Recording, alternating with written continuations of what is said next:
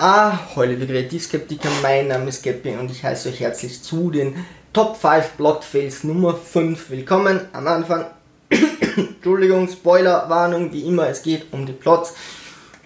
Also wenn es sein muss, muss ich den Plot auch spoilern. Und es kommt ein Film, ein James Bond, solange mir die nicht ausgehen. Noch ein Film, dann heute ein Buch, dann irgendwas, eine Szene, die ich sehr wunderschön finde. Und dann noch ein Blockbuster. So, wir fangen an mit der Reihe So. Wäre schwierig, diese ganze Reihe, die kein Ende nahm, durchzugehen. Aber es geht um die Grundidee dieser Reihe, zumindest die am Anfang sehr präsent ist.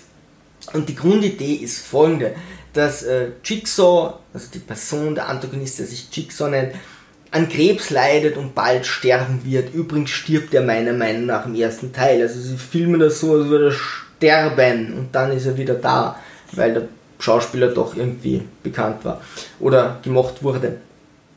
Jedenfalls, äh, okay, Jigsaw leidet an Krebs und ist der Meinung, viele Menschen wissen einfach, äh, den Wert ihres Lebens nicht zu schätzen und in den Ländern, sie leben im ersten Weltland, dort wo sie leben, das wissen sie nicht zu schätzen und sucht sich, pickt sich Menschen raus, die einfach mit ihrem Leben nichts Sinnvolles anfangen und bringt sie dann in eine Extremsituation, damit sie dort dann den Wert des Lebens zu schätzen wissen. Das ist eine super Idee. Das kam übrigens auch in Fight Club vor. Und zwar geht äh, Tyler Durden da in eine äh, Tankstelle überfällt die quasi oder bedroht eben den Typen an der Tankstelle, fragt so, hey, wolltest du nicht was anderes werden? Und er sagt, ja, er wollte Medizin oder Biologie studieren, ich glaube Medizin.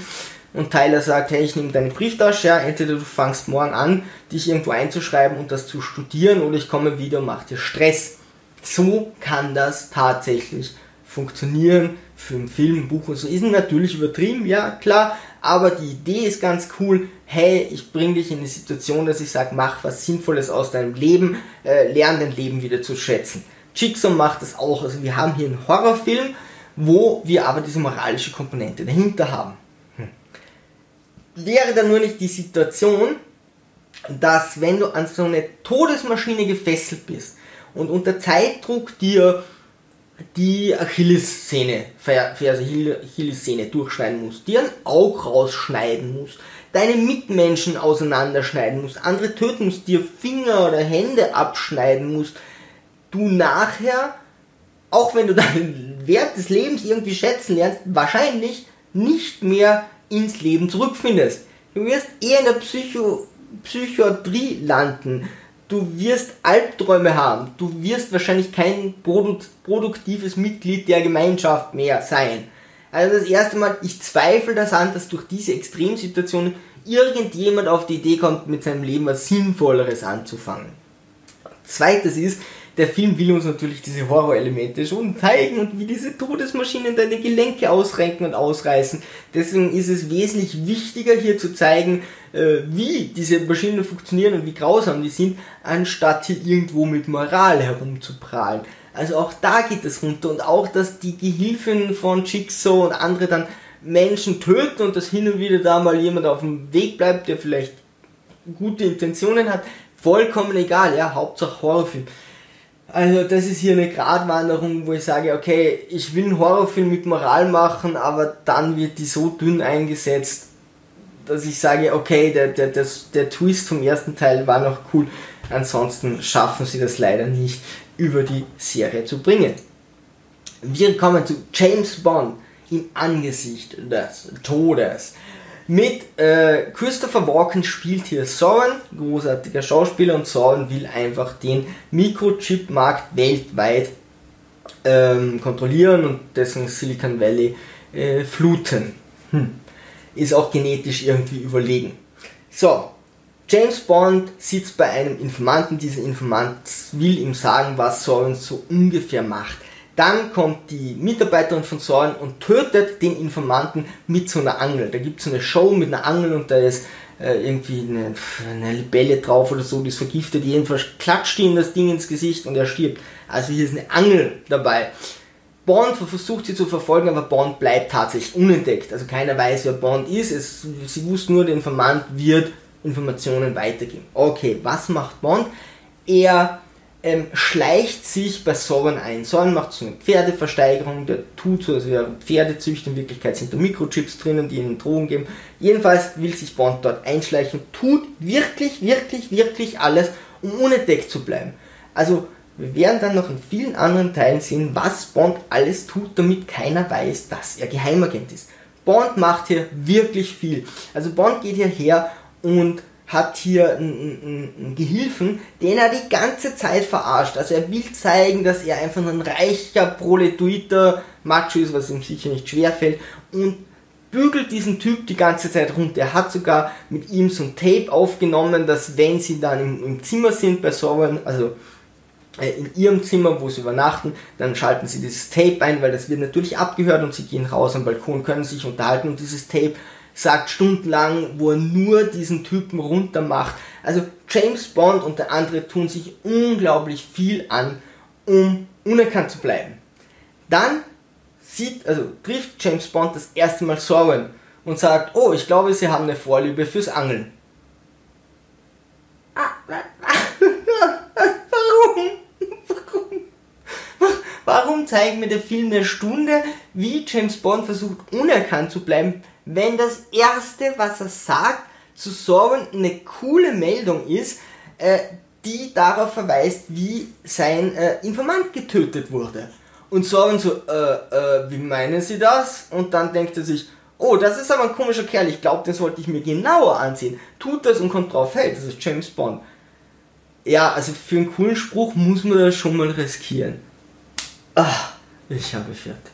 So, äh, nächster Film. Prestige. Die Meister der Magie. Es ist ein cooler Film, es ist kein großer äh, äh, Fehler. Ja, pff, hm.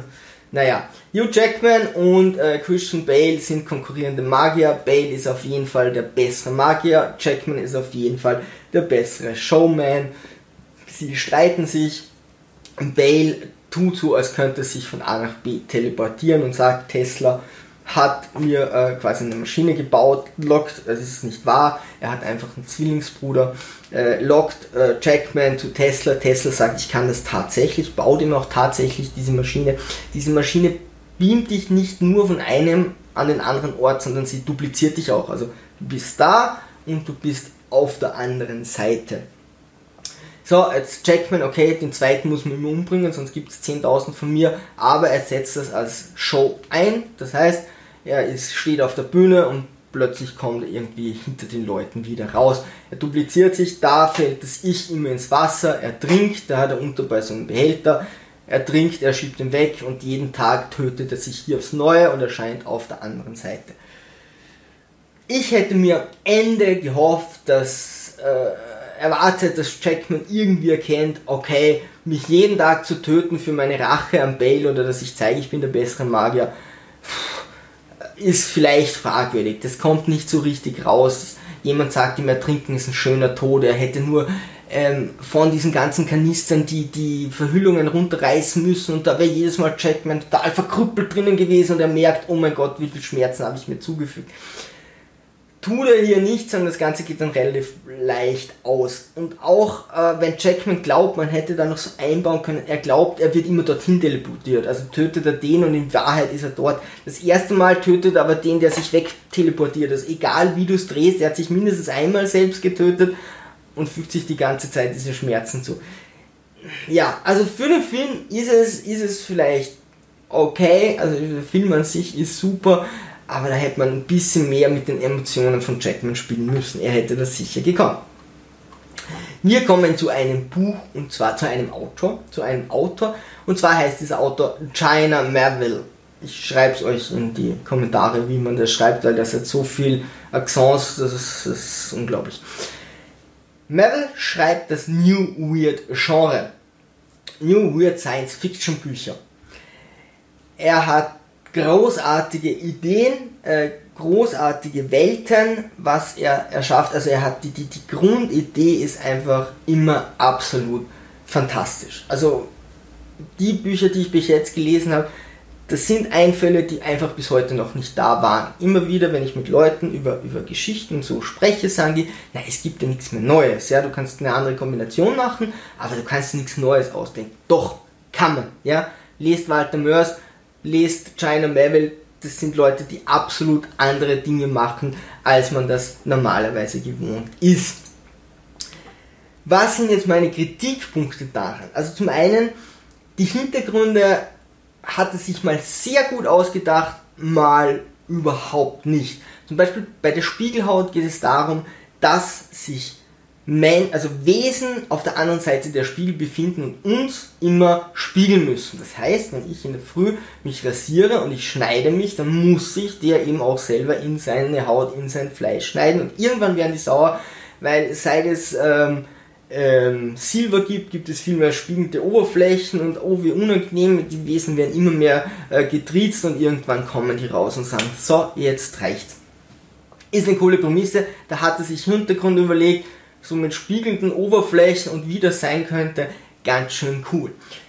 In die Stadt und die Stadt zum Beispiel, die Prämisse ist absolut cool, ja, du hast zwei Städte, die sind ineinander gebaut. Also da kann sein mal zwei Häuser von der einen Stadt, ein Haus von der nächsten, drei Häuser von der einen, wie auch immer. Und es gibt Menschen, die leben in der einen oder in der anderen Stadt, aber du darfst nie die von der anderen Stadt sehen. Das heißt, wenn ich in der einen Stadt bin, dann muss ich alle von der anderen Stadt ignorieren. Die ziehen sich ein bisschen anders an, die bewegen sich ein bisschen, also man merkt das so im peripheren Blickfeld, aber man darf nicht hingucken. Auch der Verkehr ist so geregelt, ja, dass sie so fahren können, dass die nie die anderen wirklich beachten müssen und trotzdem leben diese zwei Städte ineinander, sind ineinander verwachsen. Super Idee. Warum? Keine Erklärung da hätte man sich irgendetwas ausdenken können. Er, also er deutet irgendwann die Religion an, aber sehr vage. Naja, aber warum ist das jetzt so? Das macht man nicht, weil es so unglaublich viel Spaß macht. Ist ziemlich aufwendig. Man kann dann durchs eine Tor raus zum Flughafen und durchs andere Tor wieder rein. Dann ist man in einer anderen Stadt und es gibt einen Übergang mitten in dieser Stadt, der wird dann weiter verwendet und es ist eigentlich so ein Krimi.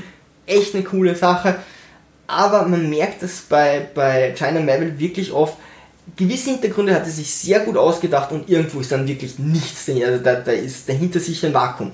Ja, das ist dann einfach nur, dass es funktioniert. Ich verstehe es. So kompliziert, wie er das Ganze macht, ja, mag, mag so sein.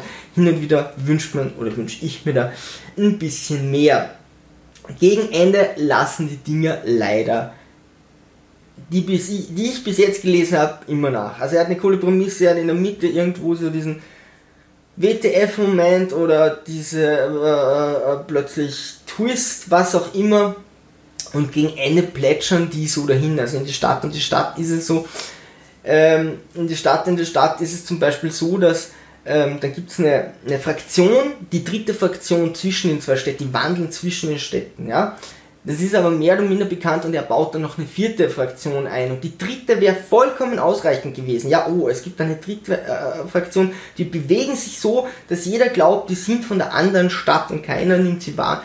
Coole Sache. Er nimmt eine vierte Fraktion, die soll jetzt das Geheimnis sein, so als würde die vierte Dimension darstellen, die gibt es aber dann einfach nicht. Und du wartest dann das ganze Buch auf diese vierte Fraktion und dann am Ende, nö. Entschuldigung dann ist sie einfach nicht da. Also hier wird Spannung aufgebaut und am Ende ist einfach nichts. Auch in die Stadt der Fremden wird das dann sehr gut aufgebaut oder in, in Spiegel, äh, Spiegelhaut und am Ende plätschert das aus, ja? das fadet so aus und du, du hast nicht irgendwie so den, den tollen Abschluss. Und was mir auch noch aufgefallen ist, die Wichtigkeit und die, also die, die Länge lässt nicht auf die Wichtigkeit schließen. Er schreibt im New Weird Genre. Das heißt, er schreibt so konfus, dass du oft über Seiten kein, oder Kapitel keine Ahnung hast, was er überhaupt damit sagen will, in welcher Welt du dich gerade befindest.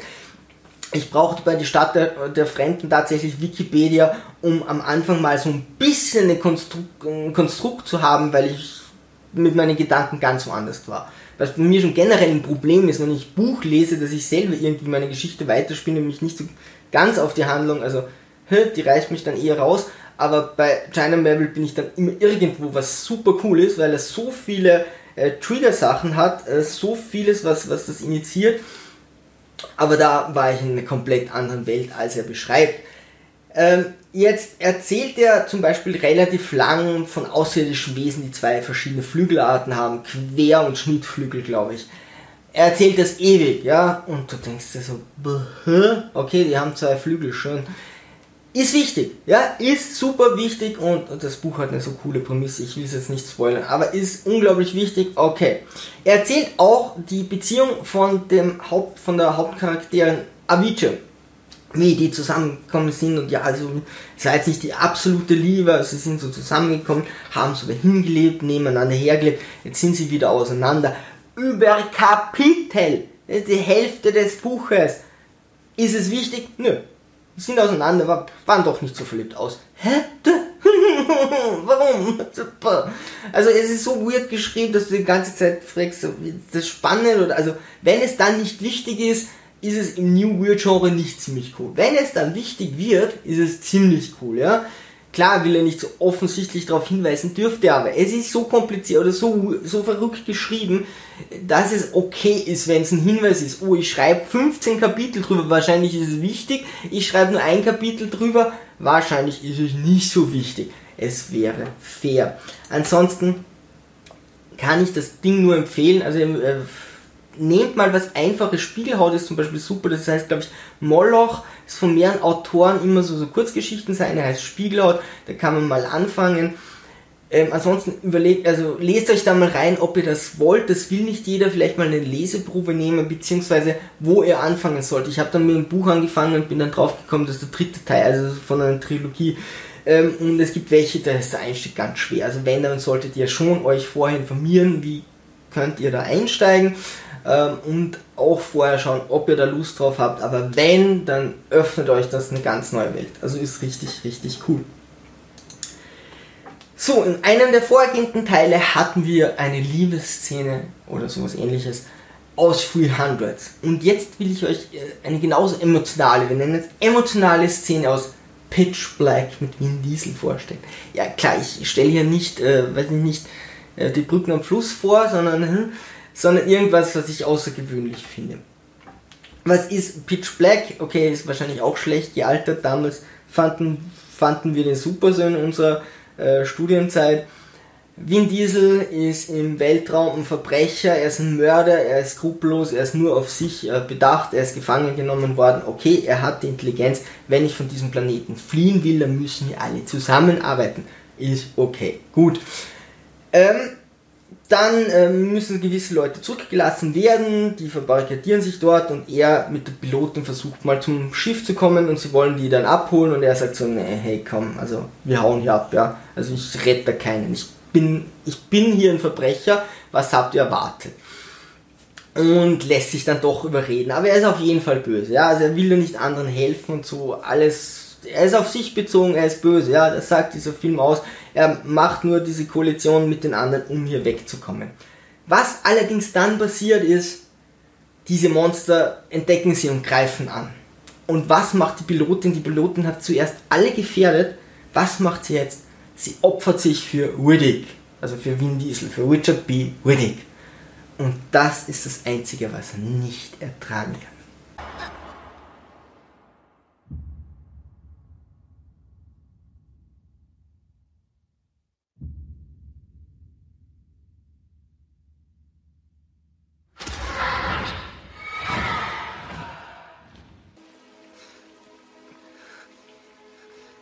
Für mich. Nicht für mich. Ich find's wunderschön. Also, ich finde, das charakterisiert ihn wirklich cool, dass er sagt, hey, komm, also, ich, ihr seid mir alle vollkommen egal, aber dass sich jemand für mich opfert, äh, da ist eine rote Linie überschritten. Das geht nicht. Hm. Wenn man sonst nicht auf Actionfilme steht, wird diese eine Szene im Film auch nicht rausreißen. Aber wenn man generell Actionfilme oder so, eine so einen Film mag, dann ist die Szene schon richtig cool. Zum Schluss, zum Blockbuster. Matrix. Matrix. Ich habe das echt erst spät bemerkt, aber irgendwann habe ich mir den wieder angesehen und dachte mir so, hä? Ähm, Morpheus ist gefangen in irgendeinem Hochhaus. Was machen Neo und Trinity? Neo und Trinity nehmen alle ihre Waffen, sie haben Zugang zu allem, ja, sie können sich alles in dieser Matrix erschaffen, bewaffnen sich, stürmen, also gehen in die Lobby, kämpfen sich durch die Lobby, töten Dutzende von äh, Sicherheitsmännern, kämpfen sich durch die Lobby, rein in den Lift, ziehen sich mit dem Lift über den Seil nach oben, lassen eine Bombe nach unten fallen, kommen dann endlich auf das Dach, kämpfen sich im Dach, am Dach weiter durch, kämpfen dort sogar gegen einen Agenten. Und dann können sie endlich in einen Helikopter steigen, fliegen wieder runter, wo Morpheus ist und retten ihn. Warum? Also nicht warum retten sie ihn, aber ist das der einzige Helikopter gewesen? Ganz schön langer Weg für einen Helikopter. Gibt es in der Matrix sonst keinen? Können sie sich nicht alles erschaffen? Hätten sie nicht gleich am Dach landen können, unten eine Rakete reinschießen oder direkt mit dem Helikopter kommen? Warum kämpfen sie sich die da durch und kämpfen dann noch gegen einen Agenten? Was macht diese Bombe überhaupt? Ich meine, alle drei Agenten sind zum Schluss bei Morpheus, also großartig abgelenkt hat es nicht. Nein, sie muss nur gegen Agenten kämpfen. Äh, hä? Äh, ah, ist eine coole Szene. Wahrscheinlich war es deswegen. Und dieser Agent da oben auf diesem Dach, der die Reaktion hat, Kugeln auszuweichen, kann folgenden nicht ausweichen. Dodge this. Also ganz ehrlich, jeder Kampfkünstler schafft es, wenn du die Pistole daran hältst, dich zu entwaffnen. Ja, oder also die Chance ist ziemlich groß. Ja, sonst Waffen, okay. Aber die Chance ist ziemlich groß. Das schafft der Agent allerdings hier nicht. Warum? Ja, ist halt ein cooler Spruch. Okay, geschenkt ist trotzdem ein toller Film. Liebe Sturmtrotzer, wenn ihr Ideen habt für Plotfails, bitte einfach in die Kommentare, sonst freue ich mich super für einen Daumen nach oben. Äh, ja, und ansonsten Segel mal straff halten und auf zum Horizont.